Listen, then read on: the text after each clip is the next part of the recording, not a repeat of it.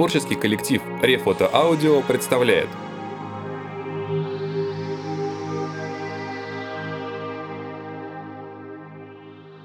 Рэй Брэдбери. Все лето в один день. Перевод Норы Галь. Готовы? Да! Уже? Скоро! А ученые верно знают. Это правда будет сегодня? Смотри, смотри, сам видишь.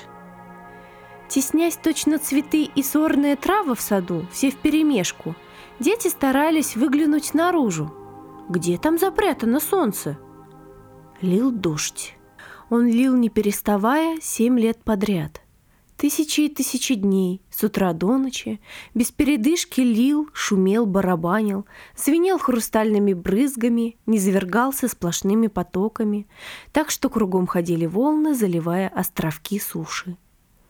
Ливнями повалило тысячи лесов, и тысячи раз они вырастали вновь и снова падали под тяжестью вод – так навеки повелось здесь, на Венере. А в классе было полно детей, чьи отцы и матери прилетели застраивать и обживать эту дикую дождливую планету. «Перестает! Перестает! Да, да!» Марго стояла в стороне от них, от всех этих ребят, которые только и знали, что вечный дождь, дождь, дождь. Им всем было по девять лет – если выдался семь лет назад такой день, когда солнце все-таки выглянуло, показалось на час изумленному миру, они этого не помнили. Иногда по ночам Марго слышала, как они ворочаются, вспоминая, и знала. Во сне они видят и вспоминают золото, яркий желтый карандаш, монету такую большую, что можно купить целый мир. Она знала им чудится – будто они помнят тепло, когда вспыхивает лицо и все тело, руки, ноги, дрожащие пальцы. А потом они просыпаются, и опять барабанит дождь. Без конца сыплются звонкие прозрачные бусы на крышу, на дорожку, на сад и лес, и сны разлетаются, как дым. Накануне они весь день читали в классе про солнце. Какое оно желтое – совсем как лимон. И какое жаркое. Писали про него маленькие рассказы и стихи. Мне кажется, солнце — это цветок. Цветет оно только один часок. Такие стихи сочинила Марго и негромко прочитала перед притихшим классом. А за окнами лил дождь. «Но ты это не сама сочинила!» — крикнул один мальчик. «Нет, сама», — сказала Марго. Сама. Уильям, остановила мальчика учительница. Но то было вчера. А сейчас дождь утихал, и дети теснились к большим окнам с толстыми стеклами. «А где же учительница? Сейчас придет. Скорее бы, а то мы все пропустим».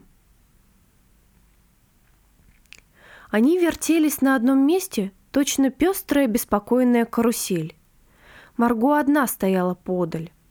Она была слабенькая, и казалось, когда-то давно она заблудилась и долго-долго бродила под дождем, и дождь смыл с нее все краски. Голубые глаза, розовые губы, рыжие волосы — все выленило. Она была точно старая поблекшая фотография, которую вынули из забытого альбома, и все молчала, а если случалось ей заговорить, Голос ее шелестел еле слышно. Сейчас она одиноко стояла в сторонке и смотрела на дождь, на шумный мокрый мир за толстым стеклом. «Ты-то чего смотришь?» — сказал Уильям. Марго молчала. «Отвечай, когда тебя спрашивают!» Уильям толкнул ее, но она не пошевелилась, покачнулась и только. Все ее сторонятся, даже и не смотрят на нее. Вот и сейчас бросили ее одну, потому что она не хочет играть с ними в гулких тоннелях того города-подвала. Если кто-нибудь осалит ее и кинется бежать, она только с недоумением поглядит вслед, но догонять не станет. И когда они всем классом поют песни о том, как хорошо жить на свете и как весело играть в разные игры, она еле шевелит губами. Только когда поют про солнце, про лето, она тоже тихонько подпевает, глядя в заплаканные окна. Но самое большое ее преступление, конечно, в том, что она прилетела сюда с Земли всего лишь пять лет назад. И она помнит солнце, помнит, какое оно солнце, и какое небо она видела в Огайо, когда ей было четыре года. А они, они всю жизнь живут на Венере. Когда здесь последний раз светило солнце, им было по два года, и они давно уже забыли, какое оно, и какого цвета, и как жарко греет. А Марго помнит. «Оно большое, как медяк», — сказала она однажды и зажмурилась. «Неправда!» — закричали ребята. «Оно как огонь в очаге», — сказала Марго.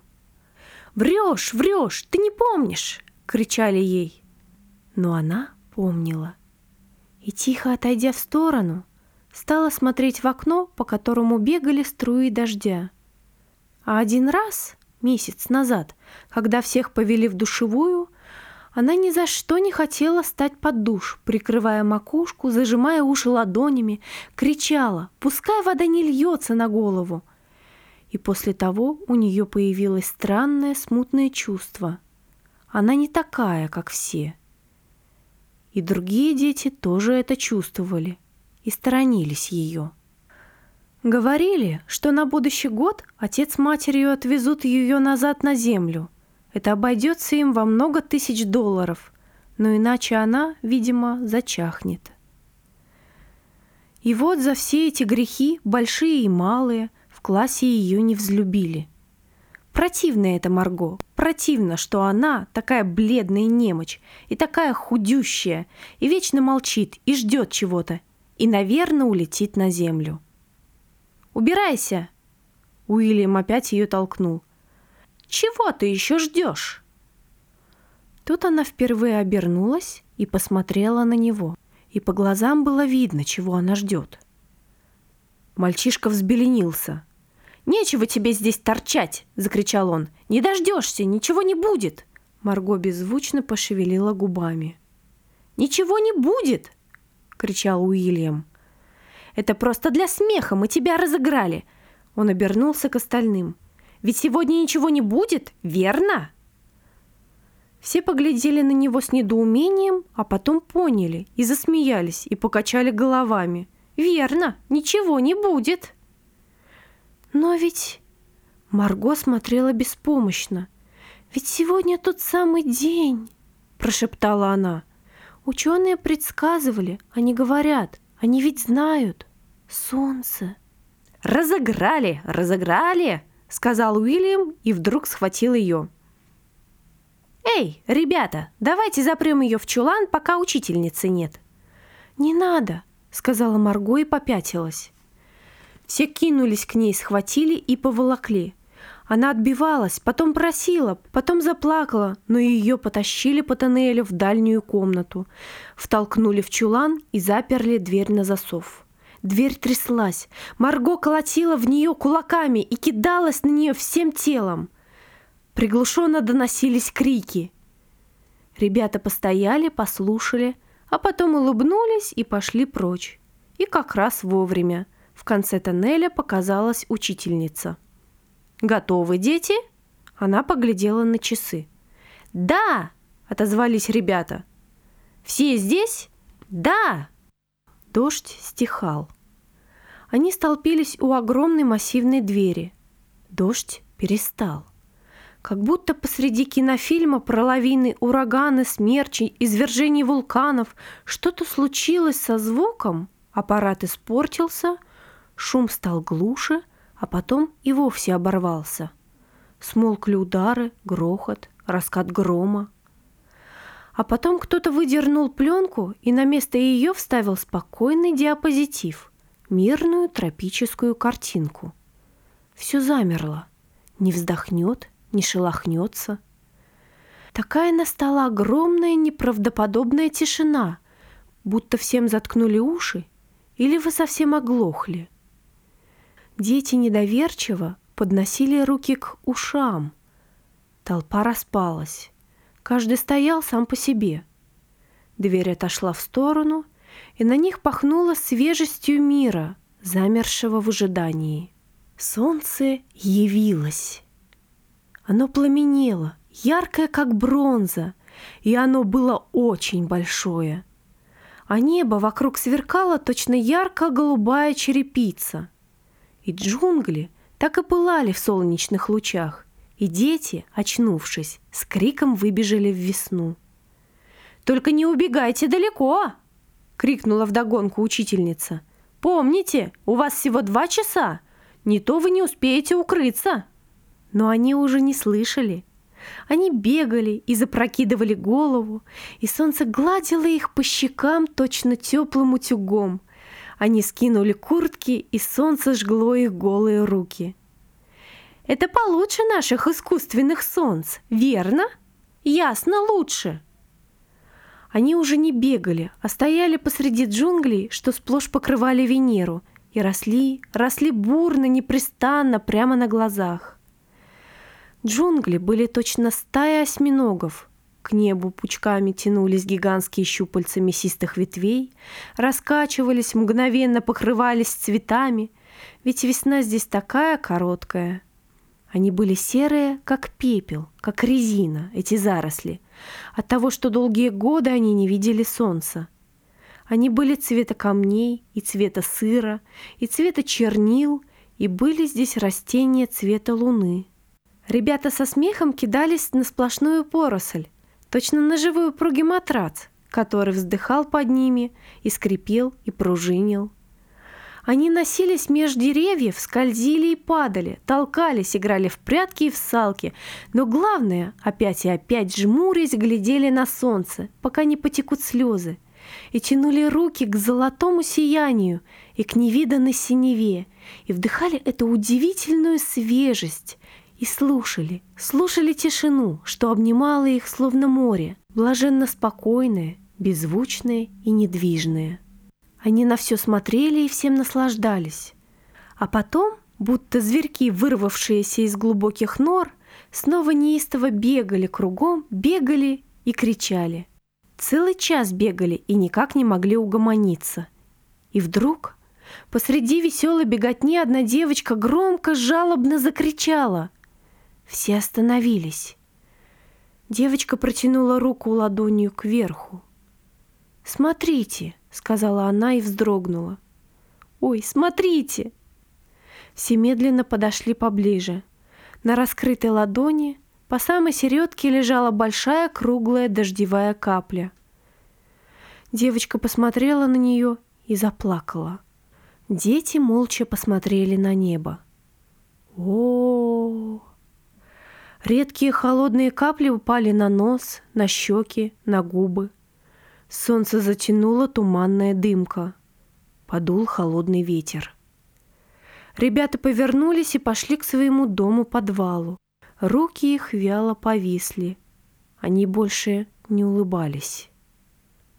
Загремел гром, и дети в испуге, толкая друг дружку, бросились бежать, словно листья, гонимые ураганом. Блеснула молния за десять миль от них, потом за пять, в миле, в полумиле. И небо почернело, будто разом настала непроглядная ночь.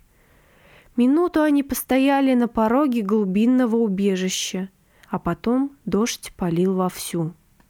Тогда дверь закрыли, и все стояли и слушали, как с оглушительным шумом рушатся с неба тонны потоки воды без просвета и без конца. «И так опять будет целых семь лет?» «Да, семь лет». И вдруг кто-то вскрикнул. «А Марго?» «Что?» «Мы ведь ее заперли, она так и сидит в чулане». «Марго!» Они застыли, будто ноги у них примерзли к полу, переглянулись и отвели взгляды. Посмотрели за окно, там лил дождь, лил упрямо, неустанно. Они не смели посмотреть друг другу в глаза. Лица у всех стали серьезные, бледные. Все потупились. Кто разглядывал свои руки, кто уставился в пол. Марго. И, наконец, одна девочка сказала, «Ну что же мы?» Никто не шелохнулся. «Пойдем», — прошептала девочка. Под холодный шум дождя они медленно пошли по коридору. Подрев бури и раскаты грома перешагнули порог и вошли в ту дальнюю комнату. Яростные синие молнии озаряли их лица. Медленно подошли они к чулану и стали у двери. За дверью было тихо. Медленно-медленно они отодвинули засов и выпустили Марго.